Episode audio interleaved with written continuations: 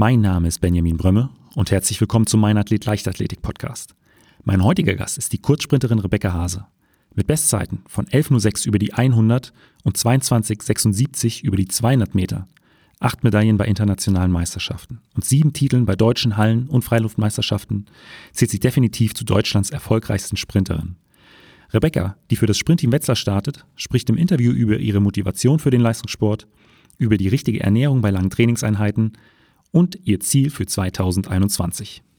Ich habe schon von Kind auf einen Traum, den ich hinterher jage und für mich gefühlt auch immer ein Stückchen näher komme. Zwischenzeitlich war ich mir ziemlich sicher, dass ich das einfach nicht schaffen kann.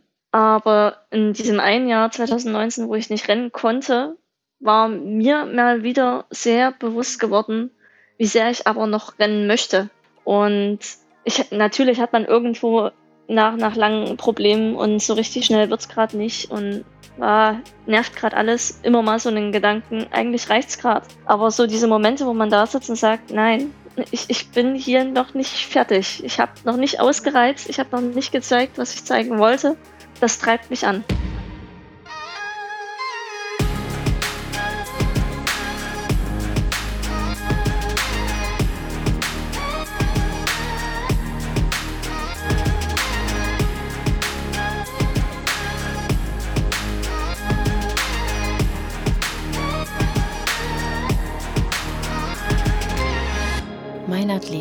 Leichtathletik-Podcast aus Frankfurt am Main. Herzlich willkommen, Rebecca. Vielen Dank für die Einladung. Rebecca, meine äh, erste Frage ist ganz oft, wie bist du eigentlich zur Leichtathletik gekommen? Bei mir war es tatsächlich mehr oder weniger ein bisschen Zufallsprodukt. Ähm, das hat in der Grundschule angefangen mit ähm, ja, den typischen Sportfesten, wo ich äh, gar nicht so schlecht war und meine Lehrerin gesagt hat, Mensch, komm doch mal zur AG Leichtathletik. Und da bin ich zur AG Leichtathletik gegangen und ja, ein Jahr später ist meine beste Freundin weggezogen nach Chemnitz. Das ist eigentlich nur 15 Kilometer weg, aber für mich war es damals eine riesen Strecke. Und die einzige Möglichkeit, die wiederzusehen, war tatsächlich Leichtathletiktraining bei meinem damaligen Verein, dem LV90. Und da habe ich gesagt, naja, damit ich sie wiedersehe, gehe ich dort ähm, zum Training. Und so habe ich dann Leichtathletik angefangen, richtig. Das ist eigentlich eine schöne Motivation, um äh, ja den, den Sport dann auch weiter zu betreiben. Ähm, deine Freundin, macht sie heute auch noch Leichtathletik oder hat sie dann irgendwann aufgehört? nee, die hat tatsächlich äh, ziemlich schnell aufgehört, aber ähm, ja, mir hat das tatsächlich dann auch wirklich Spaß gemacht, sodass ich das dann weitergemacht habe. Und äh, in welchen Disziplinen warst du am Anfang äh, besonders aktiv? Ähm, ich wurde tatsächlich am Anfang äh, auch wie, glaube ich, die meisten Jugendlichen auf dem Block trainiert, also ringsrum einmal alles. Aber ähm, im Wurf war ich ziemlich talentfrei. Das äh, wurde mir auch mit keinem Training der Welt irgendwie leichter gemacht. Ich kann das einfach nicht. Genauso in den Ausdauerdisziplinen, das, das hat nicht funktioniert, mich Dauerläufe zu schicken. Da bin ich schon gar nicht ins Training gegangen, wenn ich wusste, ich muss Dauerlauf machen, weil ich, ich kann das wirklich nicht und auch mit dem Training ist es nicht besser geworden. Und ähm, ja, ich habe schon immer schnell rennen und weit springen geliebt. Also auch gerade, was du gesagt hast, äh, die, die Abneigung gegen, gegen Dauerläufe, ähm, das spricht schon äh, sehr für, für eine Kurzsprinterin. Ähm, ging mir damals ähnlich. Ich habe immer versucht, äh, ja, mich so wenig wie möglich äh, zu bewegen, wenn es nicht gerade ums Sprinten geht. Äh, ich glaube, das ist so eine ähm, auch so eine Einstellungssache von vielen Sprinterinnen und Sprintern, dass äh, alles, was mit Ausdauer zu tun hat, ähm, jetzt nicht so äh, viel Spaß bringt. Ja, ich glaube, das ist so ein bisschen Berufsvoraussetzung. Ja, ja. Und ähm, aber was macht der, der Kurzsprint äh, für dich äh, ja zu etwas Besonderem? Also wo liegt darin der Reiz für dich? Äh, für mich ist es tatsächlich die Geschwindigkeit. Also die, die pure Geschwindigkeit, die man fühlt, wenn man sich rausbeschleunigen kann und dann ins fliegende Laufen kommt, das ist ähm, immer wieder für mich unbeschreiblich, was man da erlebt, was ein menschlicher Körper leisten kann oder halt mein menschlicher Körper leisten kann. Das ist halt wie Fliegen auf zwei Beinen. Ich liebe das einfach. Also im Prinzip dieses Gefühl, wenn man sich äh, beim Start oder auch dann beim, beim Sprinten richtig trifft und äh, dann einfach merkt, da ist äh, Zug bzw. Druck dahinter und äh, wow, jetzt bin ich, bin ich wirklich schnell. So, so dieses Gefühl. Ja, genau. Und es ist halt in dem Moment auch nicht anstrengend. Also, na klar, wenn man lange rennt, wird es dann immer anstrengend, aber für diese kurzen Momente oder halt das, was im Kurzsprint ja üblich ist, da ist es nicht so anstrengend. Da überwiegt wirklich dieses, Mann, ist das schön. Und ist es bei dir auch so ein Stück weit ähm, die, dieser Zweikampfgedanke oder blendest du das komplett aus und sagst einfach, ähm, ich ziehe die Freude einfach nur aus dieser, aus der Geschwindigkeit? Ähm, Im Wettkampf ist es natürlich schwierig, dann wirklich allein bei sich zu sein. Natürlich möchte man dann immer vor den anderen reinlaufen. Ähm, man darf da halt aber auch nicht zu sehr verkrampfen. Also es ist schon wirklich da die Kunst, einfach diese Lockerheit, diese, ich möchte schon fast sagen, Gier nach Geschwindigkeit weiter aufrecht zu erhalten, ohne dann fest zu werden, um dann trotzdem an wem auch immer daneben ein ist, noch vorbeirennen zu können. Das ist immer so ein äh, schmaler Grad zwischen äh, ein bisschen zu viel und ein bisschen zu wenig. Ja, definitiv. Also es ist halt Vollgas und volle Power. Ähm, und das in einer lockeren Art und Weise zu schaffen, das ist die Kunst. Und wo würdest du sagen, liegen deine größten Stärken im Sprint? Ich glaube schon, dass vor allem der, der Highspeed-Bereich, also der fliegende Teil, zu meinen Stärken gehört. Äh, weil wenn ich dann mal wirklich beschleunigt habe, ähm, ja, dann bin ich schon wirklich schnell und das kann ich dann auch halten. Und da sehe ich so schon meine größte Stärke. Was sind denn so deine ähm, 30 Meter Fliegen Bestzeiten? Puh, ha, ich glaube, äh, in den Wettkämpfen weiß ich von 2,94, 2,93 sowas. Das ist schon ähm, flott. Also deutlich äh, über 10 Meter pro Sekunde dann äh, über 36, 36 km/h. Also das ist schon genau. äh, sehr, sehr schnell.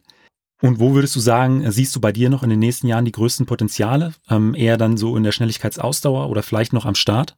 Ich finde das immer ganz schwierig, ehrlich gesagt, weil Potenziale kann man halt ringsrum ja auch im Training finden. Und ich hatte in den letzten fünf Jahren wirklich Probleme mit meinen Füßen.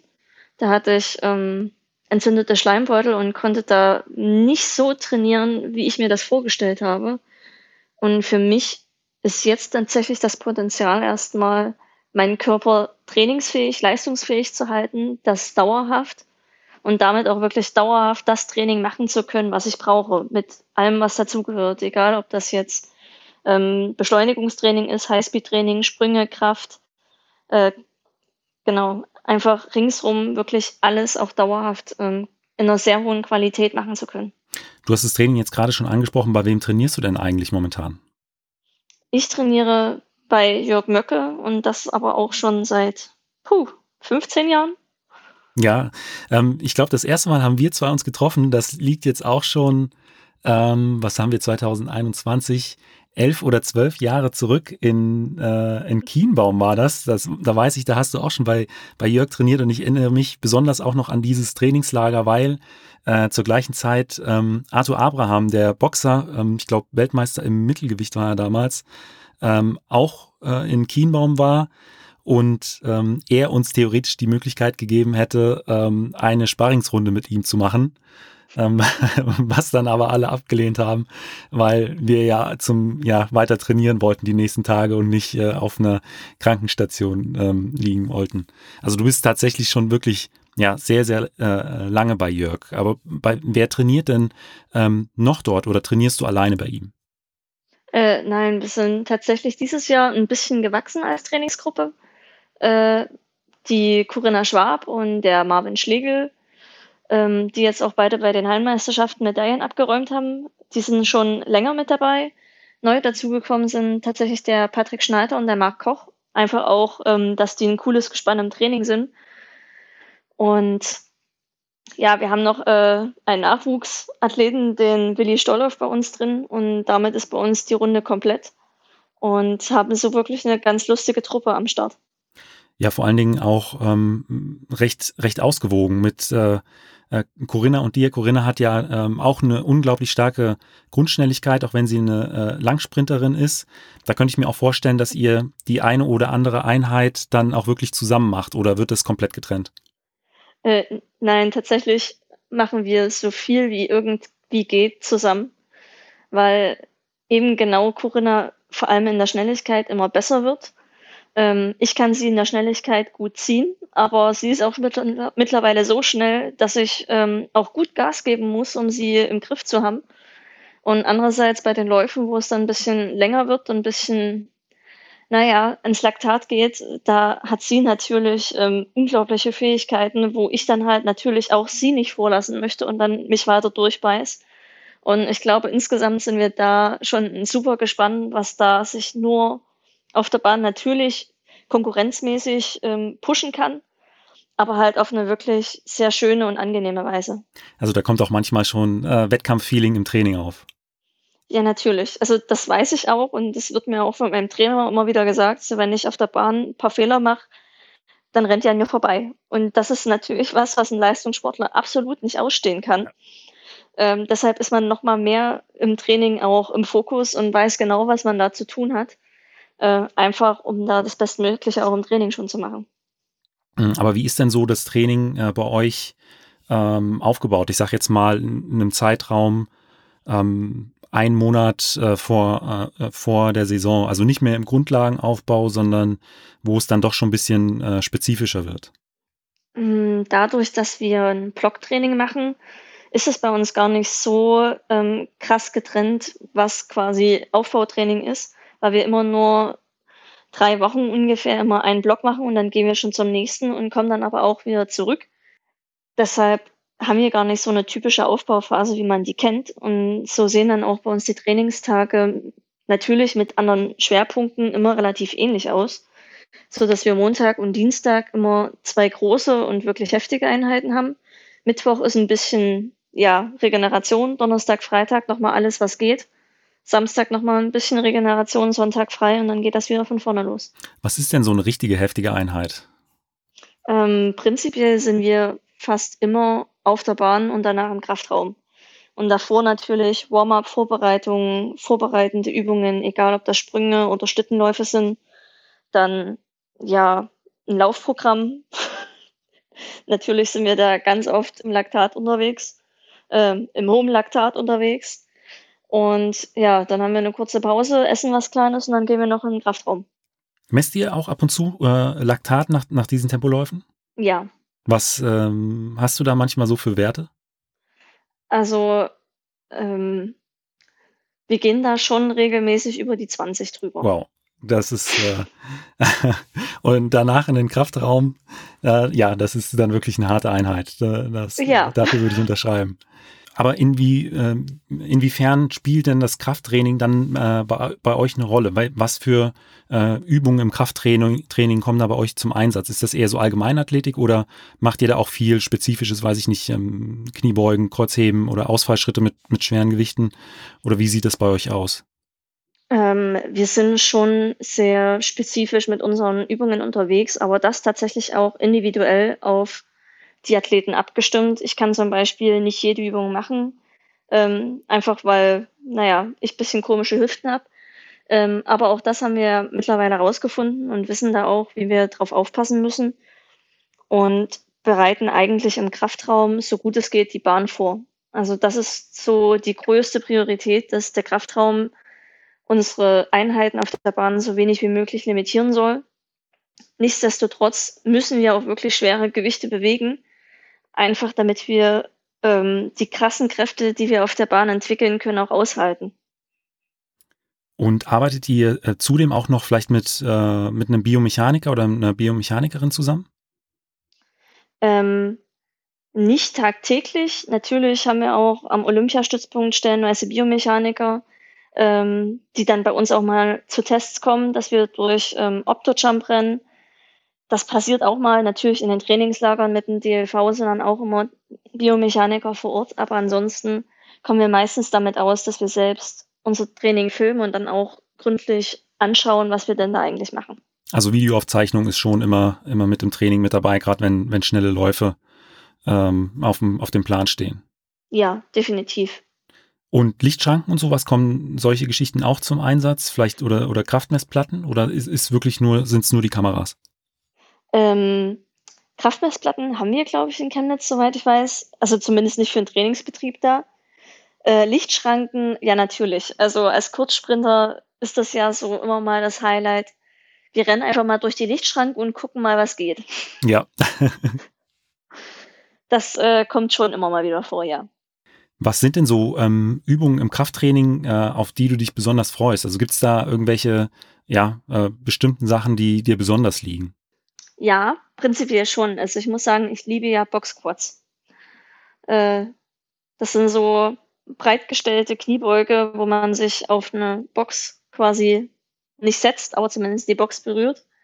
Ähm, ja, ungefähr 90 Grad Winkel. Und das ist für mich ganz oft eine Übung, wo ich weiß, was ich eigentlich an Kraft in meinen Beinen habe. Weil wenn man da die schweren Gewichte sieht, die man dann bewegen kann, ähm, ja, das gibt auch schon gut Selbstvertrauen. Ich wollte gerade sagen, diese äh, Box Squats, äh, die werden häufig mit sehr, sehr hohem Gewicht gemacht. Was, was legt ihr da im Training dann so auf? Ähm, ich war jetzt in der Vorbereitung, ich glaube, bei 152 Kilo. Wow. Ähm, ja, natürlich dann in einer Serie. Das sind dann schon die Aus. Ähm, jetzt weiß ich gerade nicht, was ich sagen wollte. Entschuldigung. Kein Problem. Ähm, ja, das sind dann schon die Maximalkraftwerte, die man dann bewegt. Nichtsdestotrotz ist das halt, ähm, ja, so das zweieinhalbfache meines Körpergewichts, was ich da bewege. Und ja, das steht man schon mit ein bisschen Respekt davor. Ja, ja, das glaube ich. Äh, da kann sich jeder, glaube ich, mal äh, ausrechnen, was äh, er sich äh, da auf die, die Stange legen müsste, wenn, wenn es bei ihm oder bei ihr um das zweieinhalbfache des Körpergewichtes äh, ginge. Also das ist schon äh, sehr, sehr beeindruckend. Ähm, inwiefern spielt denn dann auch die Ernährung bei, bei euch eine Rolle ähm, oder bei dir, bei dir eine Rolle? Wenn, ich meine, die, die Krafteinheiten sind sehr intensiv ähm, auch die, äh, die Tempolaufeinheiten. Da könnte ich mir vorstellen, dass auch die Ernährung sehr, sehr, wichtig, sehr, sehr wichtiger Faktor ist. Äh, ja, definitiv. Also das muss ich sagen, da habe ich tatsächlich ähm, viele Jahre damit gehadert, wie man sich denn am cleversten ernährt und glaube jetzt mittlerweile, es geht halt wirklich darum, an allererster Stelle genug Energie wieder in den Körper zuzuführen, damit man sich auch von den Reizen, die man im Training setzt, erholen zu können. Das heißt, wir, also ich esse schon nach der Bahneinheit, vor der Krafteinheit und habe dann auch immer noch Snacks bei der Krafteinheit und auch direkt nach dem Training einen kleinen Snack, damit man erstmal so die Grundversorgung wieder abgedeckt hat, um dann mit ein bisschen Zeit erst nochmal eine große Mahlzeit hinterher schieben zu können.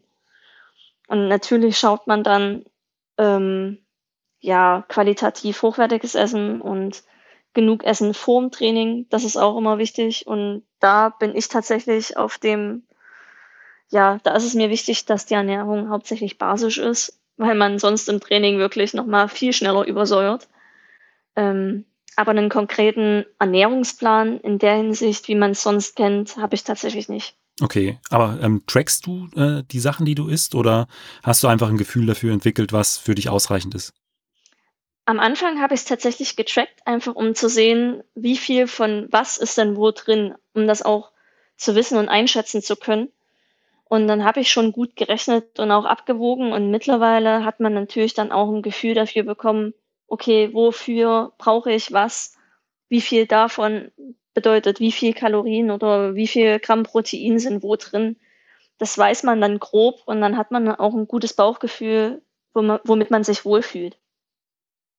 Weil tatsächlich, äh, was äh, viele ähm, Leistungssportler, Leistungssportlerinnen unterschätzen, ist, dass man äh, doch zu wenig Kalorien zu sich nimmt. In meiner Folge oder in der Doppelfolge mit ähm, der Ernährungsberaterin Kissen äh, Brüning hatte sie auch angesprochen, dass viele äh, im Leistungssport tatsächlich zu wenig Kalorien zu sich nehmen und ähm, es aus diesem Grund keine äh, Leistungsentwicklung gibt, beziehungsweise die Leute auch verletzungsanfälliger werden oder ja einfach die, die Leistung über einen längeren Zeitraum nachlässt.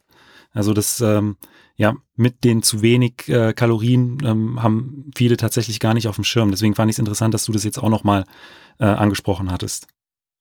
Äh, ja, das ist tatsächlich auch ähm, bei mir stellenweise der Fall gewesen, ähm, wo ich dann auf der Bahn stand und auch nicht mehr verstanden habe, warum es eigentlich nicht ging. Und ähm, ja, bei uns ist so, wenn man Power braucht, braucht man halt Power. Und ich glaube, im Training sind wir da stellenweise zwischen 800 bis 1000 Kalorien, die wir im Training essen. Ähm, einfach nur, um das zu verarbeiten, was wir dort ähm, ja, auf der Bahn und im Kraftraum treiben. Und dann kommt ja noch ähm, das davor und danach ja. dazu. Ich glaube, da haben wir das schon ganz gut im Griff. Und seitdem können wir auch erst solche Einheiten machen, wie wir sie machen. Weil vorher waren wir halt einfach dauerhaft kaputt. Aber machst du sonst noch andere Sachen für, für deine Regeneration? Ja.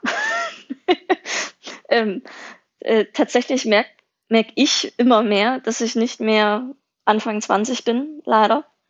Ähm, da bin ich tatsächlich regelmäßig bei der Physiotherapie, logischerweise. Ähm, die müssen sich da auch gut um mich kümmern. Da bin ich schon drei, vier Mal die Woche unterwegs. Ähm, natürlich zu Hause liege ich persönlich auch auf den, den gut bekannten Bemer-Matten, diese Magnetfeldmatten.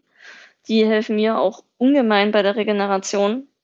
Dann habe ich noch andere kleine Geräte, mit denen man den Körper bearbeiten kann und natürlich generell, ähm, was für mich am wichtigsten ist, auch den Kopf wieder runterzufahren. Also sei es Klavier spielen oder eine Runde puzzeln oder rätseln oder einfach mal im Kopf woanders hingehen als zum Sport, um dann auch ein Stück weit wieder davon Abstand zu gewinnen und ja, runterzukommen von den krassen Einheiten. Das ist auch äh, im Prinzip das, was äh, Dennis Almers in seiner Folge beschrieben hatte, ähm, dass er ähm, extrem schnelle Läufe auch für den Kopf unglaublich anstrengend äh, findet.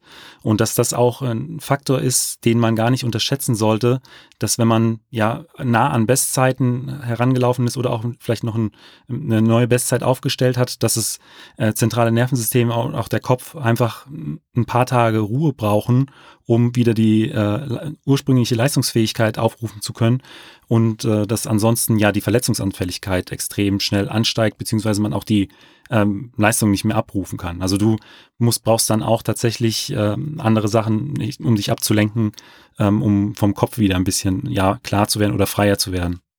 Ja, das definitiv. Aber das eine ist halt wirklich vom Kopf wieder frei werden, einfach weil ähm, natürlich bei uns die Einheiten dann auch schon mal vier, fünf Stunden dauern. Das ist einfach auch eine Zeitdauer, ähm, wo man fokussiert und angespannt ist. Ähm, das muss sich auch erstmal lösen. Und natürlich ist dann das Nervensystem nachzubereiten nochmal eine ganz andere Geschichte und Herausforderung.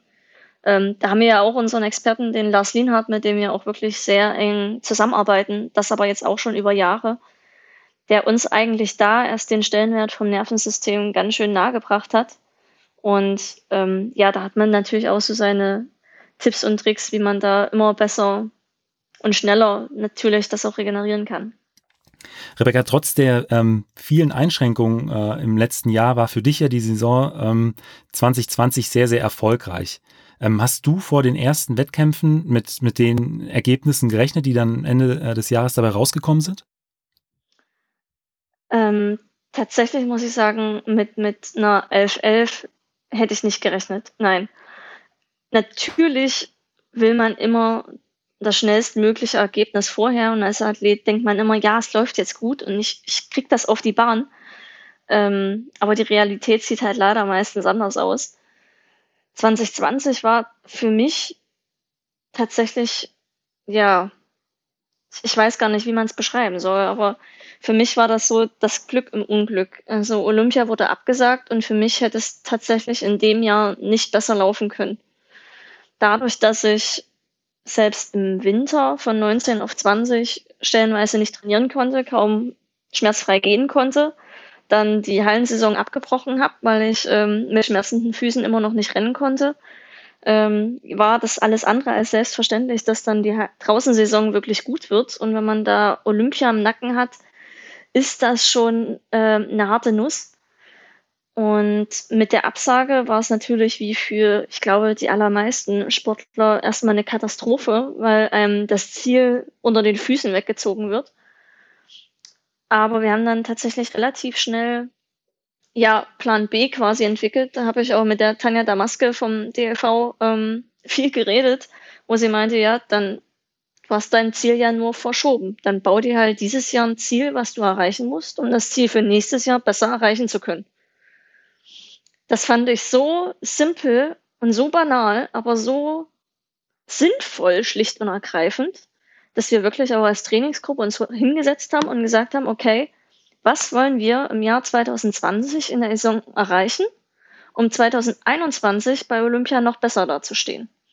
Und haben dann wirklich Listen gemacht, okay, was, wo, wo sind unsere Stärken, was können wir jetzt schon gut, wo sind unsere Potenziale, wo wollen wir dran arbeiten, was sind die Zwischenergebnisse, was wollen wir haben.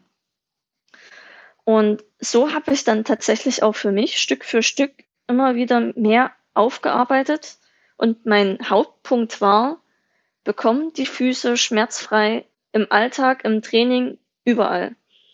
Und da muss ich wirklich sagen, ich hatte ein unfassbares Team um mich rum, die mit ganz viel Aufwand und ganz viel Pflege es tatsächlich geschafft haben, meine Füße innerhalb von weniger Monaten schmerzfrei zu bekommen, so dass ich im Training auch wieder alles machen konnte, sämtliche Sprünge, sämtliche Läufe ähm, und das ohne Probleme. Klar kamen immer mal wieder kleine Problemchen zurück. Das ähm, ähm, verschwindet halt auch einfach nicht so, aber es war unglaublich, mit wie viel ja mit wie viele Menschen einen dann trotzdem geholfen haben, auch wenn das jetzt eine schwierige Phase war. Und dann war man auch ganz anders befreit in der Saison, weil man wusste, okay, ich kann jetzt einfach zeigen, was ich kann.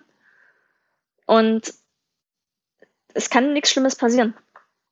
Das hört sich für mich äh, so ein Stück weit an wie von ähm, einem verlorenen Ziel hin zu äh, gewonnener Zeit, die man plötzlich hatte, um sich vielleicht um Dinge zu kümmern oder sich über Dinge Gedanken zu machen, die sonst im Alltag irgendwie untergehen.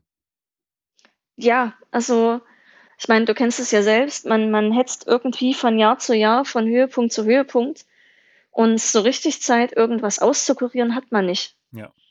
Und jetzt habe ich die letzten fünf Jahre, ähm, seit 2015 tatsächlich, Fußschmerzen mit mir rumgeschleppt mal mehr, mal weniger.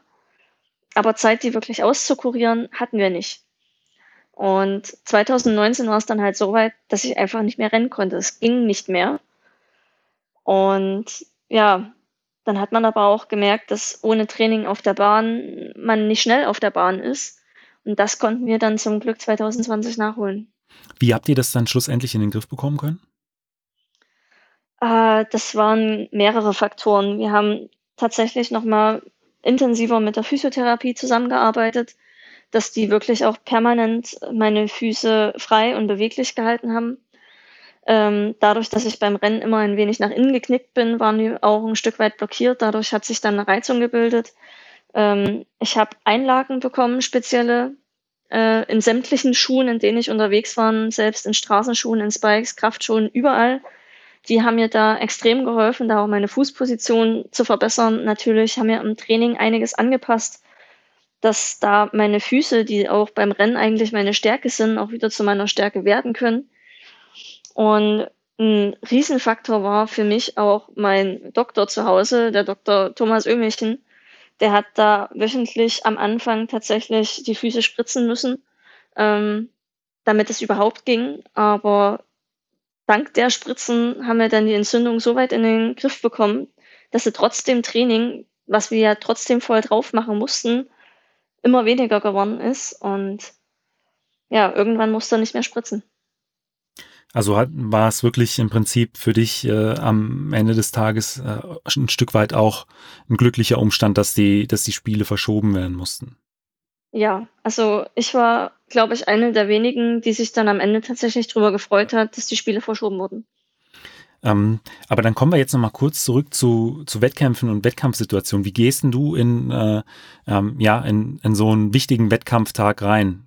Also hast du da bestimmte Routinen? Ähm, ähm, hast du eine, eine, Playlist, die immer läuft? Ähm, isst du immer das Gleiche zum Frühstück an so einem Tag oder ähm, ist es bei dir ähm, irrelevant, ob heute Wettkampf ist oder äh, Training? Äh, nee, also ich habe tatsächlich einen kleinen Spleen. Ich muss mir am Tag vor dem Wettkampf immer die Nägel machen. Und immer irgendwie passend entweder zu dem Schuhen, zu den Outfit oder zur Gemütslage. Deshalb sehen meine Nägel jedes Mal anders aus und das ist für mich so meine persönliche Wettkampfvorbereitung. ähm, ja, aber das habe ich auch schon immer und da kann, glaube ich, die Gina auch ein Liedchen von singen. Ähm, jedes Mal davor sitze ich da und muss sie erstmal neu anmalen. Wie viel Zeit geht dafür, äh, wie viel Zeit wird darin investiert? Ach, unterschiedlich. Das kommt halt auch drauf an, wie ich sie mir dann gestalten möchte. Aber ähm, das ist für mich auch einfach ein schönes Ritual und dann nehme ich mir da auch Zeit. Also sollte man äh, bei den nächsten Wettkämpfen, die im Fernsehen übertragen werden, auch auf deine, auf deine Finger, auf deine Fingernägel achten. Und äh, vielleicht wird der ein oder andere versuchen, dann was daraus zu lesen. Äh, ja, kann man machen, aber meistens ist es einfach nur farblich abgestimmt, dass es schön aussieht. Okay. Ähm, ich hatte äh, damals äh, tatsächlich immer so ein bisschen den Spleen, dass ich ähm, meinen Startblock, ich glaube, fast auf den Millimeter genau einstellen musste mit, äh, mit einem Maßband und auch, das, dass er vom Winkel her wirklich ähm, ja, in einer Linie mit der Bahn ist. Ähm, wie ist es bei dir? Ähm, legst du da viel Wert drauf, äh, dass der Block genau eingestellt ist? Also misst du das aus mit einem Maßband? Nimmst du die Füße, die Hände oder ja, stellst du den einfach hin und äh, grob und dann passt das für dich? Nee, also ich messe das auch schon mit Maßband aus. Ich bin auch so, ähm, vor allem bei der 200 bin ich da sehr penibel, dass der Block auch wirklich richtig steht, dass ich die ersten Meter gerade ausrennen kann und dann erst an der Bahn lang schwebe. Dass der Winkel ähm, passt. Dass der Winkel passt. Ja, da, da, muss man schon ein bisschen schauen. Ähm, das weiß ich auch noch. Da gab es ein wirklich traumhaftes Bild von mir äh, in London weil ich da so unglaublich fokussiert schaue, wie ich den Blog einrichte. Ähm, ich habe das im Nachhinein zugeschickt bekommen und habe mich einfach so drüber gefreut, weil ich mir dachte, ja, genau das ist es. Es muss halt auch wirklich passen. Kenne ich eins zu eins. Was ich jetzt bei den äh, deutschen Meisterschaften gesehen habe, das fand ich unglaublich interessant, die ähm, äh, Fußposition von, von Michael Pohl im hinteren Block. Ich weiß nicht, ob du das gesehen hast, äh, in ja, Aufnahmen. Wirklich im Prinzip nur noch ähm, die Fußspitze äh, auf dem Block. Die Ferse hingen schon komplett in der Luft. Das fand ich, fand ich sehr, sehr interessant. Ich habe danach auch mit ihm gesprochen. Er hat sich das äh, tatsächlich auch bei, bei anderen Sprintern abgeschaut und hat auch seitdem er das das erste Mal ausprobiert hat, ein viel besseres Gefühl gehabt. Also ähm, da sieht man einfach daran, ähm, wie wichtig die Blockeinstellung, auch die Position äh, für, für Kurzsprinterinnen und Kurzsprinter ist. Ja, das ist definitiv. Und da ist halt das Schwierige für sich selbst rauszufinden, okay, was ist denn meine Einstellung? Wie kriege ich denn den besten Druck an den Block? Wie kann ich am besten reagieren? Wie komme ich ähm, so schnell wie möglich, so flach wie möglich raus? Und das ist natürlich auch ein bisschen eine Geduldsarbeit, bis man dann seine Position gefunden hat. Ja. Ähm, aber du hast eben auch äh, kurz äh, Gina schon angesprochen. Ähm, man konnte ja auf Instagram in diesem Winter sehen, dass ihr äh, zumindest äh, seit einiger Zeit oder für eine gewisse eine Zeit eine Sprinter-WG äh, eröffnet habt. Also sie ist bei dir äh, eingezogen. Ähm, ist sie ähm, auch jetzt noch bei dir oder ist sie mittlerweile in die, äh, in die USA zu ihrer ja, eigentlichen Trainingsgruppe gereist? Äh, sie ist jetzt mittlerweile seit ein paar Tagen tatsächlich wieder in Florida und kann da bei ihrem Coach trainieren. Aber ja, wir haben mal zwischenzeitlich ähm, ja eine kleine Zweck-WG aufgemacht, dass sie eben nicht ganz alleine in Bamberg trainieren muss, sondern so ein bisschen zumindest das Trainingsgruppenfeeling bei uns auch wieder hat. Und wie ist das, wenn so zwei Kurzsprinterinnen in einer WG zusammen wohnen? Viel ruhiger, als man wahrscheinlich glauben mag. äh, nein, also dadurch, dass wir ja schon über Jahre hinweg uns auch ähm, die Zimmer, Hotelzimmer in Trainingslagern und Wettkämpfen geteilt haben, ist das für uns ja nichts Neues, irgendwo zusammenzuwohnen. Ja. Ähm, wir haben auch die gleichen Tagesrhythmen, von daher passt das da ja auch sehr entspannt zusammen. Du hast ja eben schon angesprochen, du bist schon sehr, sehr lange äh, im, als Leistungssportlerin aktiv. Äh, du hast auch fünf Jahre, hast du gesagt, mit äh, äh Schmerzen an deinen Füßen zu kämpfen gehabt. Ähm, die Erfolge im Leistungssport, die sind sehr, sehr schön, aber der, es bringt natürlich auch immer viele Entbehrungen auch und Schmerzen und auch nicht so angenehme Dinge mit sich. Ähm, was treibt dich also dazu an, Leistungssportlerin zu sein? Also das, wofür ähm, gibst du immer 100, 110 Prozent? Ähm, das ist eigentlich so eine Frage, die, die macht für mich den Leistungssport auch tatsächlich aus. Ähm, ich habe schon von Kind auf einen Traum, den ich hinterherjage und für mich gefühlt auch immer ein Stückchen näher komme. Und zwischenzeitlich war ich mir ziemlich sicher, dass ich das einfach nicht schaffen kann. Aber in diesem einen Jahr 2019, wo ich nicht rennen konnte, war mir mal wieder sehr bewusst geworden, wie sehr ich aber noch rennen möchte. Und ich, natürlich hat man irgendwo nach, nach langen Problemen und so richtig schnell wird's gerade nicht und ah, nervt gerade alles, immer mal so einen Gedanken, eigentlich reicht's gerade. Aber so diese Momente, wo man da sitzt und sagt, nein, ich, ich bin hier noch nicht fertig. Ich habe noch nicht ausgereizt, ich habe noch nicht gezeigt, was ich zeigen wollte. Und das treibt mich an. Also im Prinzip äh, dein Ziel für 2021, das ist auch in Stein gemeißelt und dafür stehst du jeden Morgen auf. Definitiv. Dann komme ich jetzt zu den äh, fünf Fragen, die ich jedem meiner Gäste stelle. Und da ist die erste immer, ähm, was war dein bisher größter Wettkampf? Aber es muss jetzt nicht der erfolgreichste gewesen sein. Ja gut, ich glaube, das ist einfach. Das war die Olympischen Spiele in Rio. Hast du da noch so einen Moment, der sich bei dir eingebrannt hat? Für mich war es tatsächlich ähm, der Staffelvorlauf, wo wir als äh, Vorlaufsieger, wo ich äh, quasi den, den Stab als Erste durchs Ziel getragen habe. Ich habe quasi einen Lauf bei Olympia gewonnen. Und das hat sich bei mir wirklich eingebrannt. Ähm, wie, wie war das so? Hast du das äh, Rennen noch irgendwie im Kopf? Äh, wer hat auf dich äh, gewechselt? Ähm, ja, Gina. ähm, das war so diese Konstellation ähm, ja, Gina kam auf mich angeflitzt und ich bin einfach gerannt und habe das Ziel durchgebracht. Und klar war es nur ein Vorlauf und das wusste man ja auch, dass das Finale erst noch kommt, aber trotzdem ähm, stehen ja ja auch wirklich andere gute Sprinter mit auf der Bahn. Ja. Ähm, das war schon schön. Und ähm, auf der anderen Seite, ähm, was war äh, ein besonders schwieriger Wettkampf oder einer, an dem du ja ein bisschen länger zu knabbern hattest? Die Olympischen Spiele in Rio. tatsächlich? ja, tatsächlich.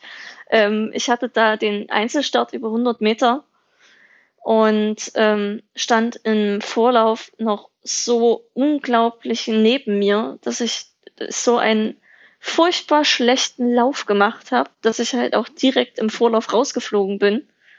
Und das hat mich wirklich sehr, sehr lange noch beschäftigt was hätte ich wie besser machen können, weil ich bin nicht äh, dort angereist, um mit einer schlechten Zeit im Vorlauf rauszufallen. Das war definitiv nicht das, was ich im Kopf hatte. Ähm, das tat schon weh. Und was äh, weißt du mittlerweile, was die Gründe waren, warum du so neben dir standst im, im Vorlauf? Waren das die Kulisse? Waren das die, die Gegnerinnen in deinem Lauf oder? Ähm, zuallererst war ich auch noch eine ganze Ecke gejetlaggt. Ähm, wir sind halt relativ zeitnah vor dem Start erst angereist. Wegen dem Zika-Virus damals konnten wir da nicht das Trainingslager machen wie geplant. Und dann war der Start ja wirklich erst 23.35 Uhr abends, was ja in Deutschland mitten in der Nacht war. Und da habe ich mich einfach zu spät äh, mehr oder weniger dran angepasst, so dass ich wirklich einfach furchtbar müde war. Und äh, bei 100 Metern furchtbar müde an den Start zu gehen, ist keine gute Idee. Ja, das ist schwierig. Aber ähm, dann zurück motiviert im Training. Was sind denn so Einheiten, auf die du dich ganz besonders freust? Ähm, es gibt mittlerweile wirklich Freude, aber es ist nach wie vor diese fliegenden, wir, wir schauen mal, wie schnell es gerade geht. Also so 30 Meter fliegend durch 30 Meter fliegend, ähm, so schnell rennen, wie man irgendwie kann. Ja. Und ähm, auf der anderen Seite, was sind so Einheiten, ähm, ja, die äh, jetzt nicht unbedingt äh, ähm, ja, in deinem Lieblingstrainingsplan äh, stehen oder auf deinem Lieblingstrainingsplan stehen würden? Äh, da muss ich sagen, das sind so diese typischen Tempolaufeinheiten, die halt auch wirklich ins Laktat gehen. Das ist so eine, so eine Hassliebe man weiß, man wird immer besser, man weiß, man wird immer schneller, aber man weiß halt auch, es tut immer mehr weh. Hast du da so ein bestimmtes äh, Training im Kopf? Irgendwie so, ähm, weiß ich nicht, 300er Splits oder sowas? Äh, wir haben ein wunderbar ekliges Programm, 2x300, 3x200, 3x150. Und das ist wirklich nicht mein bester Freund. Wie viel, äh, wie viel Pause ist dazwischen? Zu wenig äh, wahrscheinlich es geht tatsächlich, aber dadurch, dass äh, von je kürzer die Strecke wird, umso schneller soll man halt auch rennen. Und der letzte Lauf ist definitiv immer der schnellste, ähm, wo man eigentlich gar nicht mehr rennen möchte. Ja, und man sich dann doch den letzten noch rauspresst und der tut dann nochmal richtig weh. Dann wahrscheinlich die nächste halbe Stunde ähm, bleibt man erstmal auf der Bahn liegen, egal ob es regnet oder ja 35 Grad sind. Nein, wir bleiben nicht auf der Bahn liegen. Nein, sofort aufstehen Nein. und weitergehen. Wir setzen uns nicht hin, wir gehen weiter, weil wir bestimmen, wann wir Pause machen, nicht unser Körper. Okay. wow. Tatsächlich, das funktioniert immer? Ähm, zumindest ist das der Anspruch, den wir bei uns in der Trainingsgruppe haben. Und da werden wir auch gegenseitig, geh weiter, nimm die Hände weg, geh weiter bis zu unserer Matte, dann dürfen wir fallen, dann ist egal. Okay. Aber direkt nach dem Lauf, wir gehen weiter, als wäre es nicht anstrengend. Wow, ich könnte mir vorstellen, dass das nach der einen oder anderen Einheit äh, nochmal genauso äh, schwer wird wie, wie ein Tempolauf. Definitiv. Dann äh, komme ich jetzt schon zur letzten Frage, die ich äh, jedem meiner Gäste stelle. Und ähm, die ist immer, was würdest du jüngeren Athletinnen oder deinem jüngeren Ich mit auf den Weg geben wollen? Das ist gar nicht so leicht. Ähm, für mich ist erstmal wichtig, sei du selbst. Ähm, es hilft keinem, wenn du versuchst, irgendwer anders zu sein oder irgendwen nachzumachen. Ähm, somit wirst du niemals gut werden. Und ich glaube, das ist auch eine der größten Künste im Sport, weil man ja immer seine Vorbilder, seine Idole hat. Wenn man sieht, wie andere erfolgreiche Athleten sind, wie sie sich Verhalten, wie sie rennen, keine Ahnung, Technikstile. Ähm, natürlich kann man sich verschiedene Sachen abgucken, aber man darf sich dabei niemals selbst verlieren. Rebecca, vielen Dank für dieses Interview. Falls euch die Folge gefallen hat, hinterlasst mir doch einfach eine Bewertung bei Spotify, iTunes oder eurem Podcatcher und abonniert den Podcast. Vielen Dank und bis zum nächsten Mal.